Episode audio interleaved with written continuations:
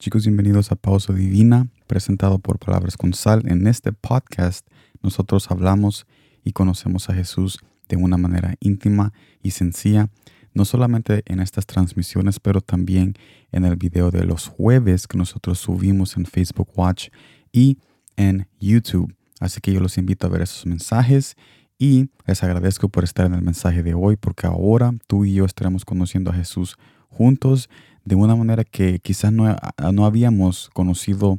lo, conocido a Él antes y es necesario que nosotros crezcamos nuestra relación y nuestro conocimiento con Él, porque ese es el camino que Él quiere para con nosotros cuando Él vino y sacrificó todo para ahora tener este camino hermoso hacia su voluntad y hacia su bendición. Así que en este día estaremos conociendo a Jesús en Génesis capítulo 3 versículo 14 al 19 que dice de esta manera. Dios el Señor dijo entonces a la serpiente, por causa de lo que has hecho, maldita serás entre todos los animales, tanto domésticos como salvajes. Te arrastrarás sobre tu vientre y comerás polvo todos los días de tu vida. Pondré enemistad entre tú y la mujer, y entre tu simiente y la de ella. Su simiente te aplastará la cabeza, pero tú le morderás el talón. Multiplicaré tus dolores en el parto y darás a luz a tus hijos con dolor. Desearás a tu marido y él te dominará. Al hombre le dijo, ahora vamos a lo de Adán, por cuanto le hiciste caso a tu mujer y comiste del árbol del que te prohibí comer, maldita será la tierra por tu culpa, con penosos trabajos comerás de ella todos los días de tu vida. La tierra, te la tierra te producirá cardos y espinas y comerás hierbas silvestres. Te ganarás el pan con el sudor de tu frente hasta que vuelvas a la misma tierra de la cual fuiste sacado, porque polvo eres y el polvo volverás. ¿Cuál es el mensaje especial detrás de esto o cuál es la conexión que Jesús quiere hacer hacia nuestras vidas para conocerlo un poco más. La igualdad que nosotros vemos en este castigo que Jesús dio en este momento nos ayuda a entender de que todos somos suyos, malos o buenos. O sea, todo le pertenece a Jesús, todo le pertenece a Jesús porque todos vamos a ser juzgados, todos van a tener esa misma igualdad de justicia que va a caer sobre nosotros porque su palabra nos dice de que Él vendrá a juzgar la tierra y que Él vendrá a poner todo en orden. Y si hay orden, si va a venir a poner justicia, si va a venir a organizar, si va a venir a limpiar, significa que es suyo todo. Es como cuando tú limpias tu casa o haces lo que tú quieres hacer en la casa, lo limpias, lo ordenas, pones esto allá, esto aquí. Es porque eso es tuyo, porque tú estás en tu casa. Entonces, si Él nos está diciendo ese mismo sentir con, el planeta Tierra y con nuestras vidas, de que Él va a venir a organizar, Él va a venir a quitar lo malo, Él va a venir a cambiar cosas, porque es su casa, es algo que a Él le pertenece.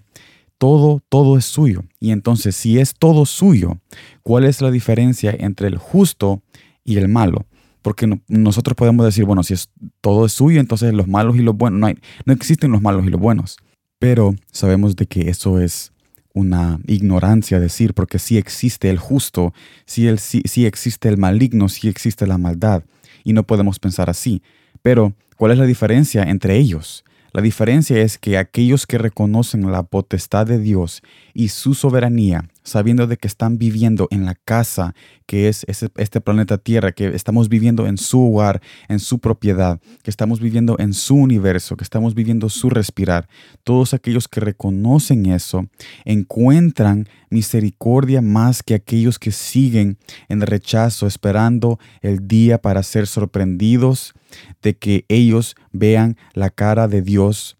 pero no para una bienvenida. O sea, en resumen, en resumen para este mensaje, Jesús nos está invitando de que sí es verdad, todo es mío, la tierra es mío, los malos y los buenos es mío porque los voy a juzgar a ambos, pero yo te invito en este día y yo te invito con todo mi corazón de que tú vengas a mi presencia porque te estoy invitando a que seas parte de aquellos que yo les voy a dar la cara, pero no les voy a dar la cara con un con una con un juicio de maldad, o sea, no, no voy a dar la cara para condenarte, no voy a dar la cara para ponerte en un lugar separado de mí. Yo quiero darte la cara para que tú sepas qué tan orgulloso estoy de ti y cómo es que eso que tú hiciste en aquel tiempo que entregaste todo tu corazón. Cuando tú veas mi cara, yo quiero que tú veas lo orgulloso que yo estoy y lo feliz de que yo estoy, que tú entregaste toda tu vida a mi presencia, porque yo quiero que seas parte de mi herencia, yo quiero que seas parte de mi propiedad,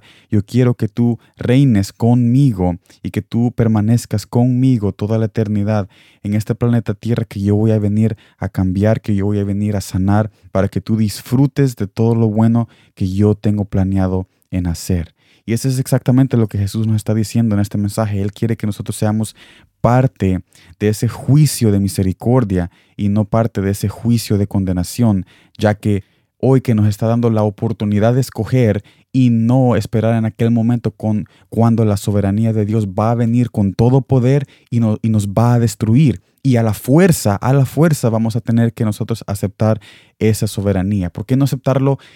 antes de eso? Jesús quiere que tú no aceptes nada a la fuerza o forzadamente. Él quiere que tu corazón se incline a Él por amor y que Él comience a darte esa vida de plenitud ahorita, a bendecirte ahorita, para que tú puedas ver su gloria y puedas conocer más de su presencia. Así que yo te invito a que seas parte de su plan, que seas parte de su corazón y que seas parte de su soberanía y que la aceptes, que aceptes su reinado y no en aquel tiempo cuando tú tengas que aceptar su reinado a ley, porque Él va a venir a poner todo en orden y esto significa que va a venir a limpiar todo lo malo. Así que sigue adelante, sigue adelante, porque vale la pena seguir conversando con Él, vale la pena seguir diciéndole exactamente cómo nos sentimos, porque Él nos entiende más que nadie, porque Él sufrió absolutamente todo lo que estamos sufriendo ahora, pero más porque Él es Dios. Y Él sabe exactamente cuando estaba en ese momento y tuvo que rechazar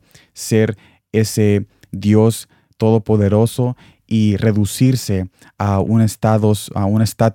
de hombre, a un estatus vulnerable para no quitar ese plan de salvación que él tenía para nosotros, porque él hubiera podido parar todo eso,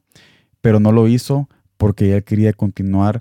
en ese plan y llegar al final donde Él iba a morir por nosotros y darnos salvación. Así que sigue adelante, nos vemos en la próxima y como siempre, gracias por el tiempo.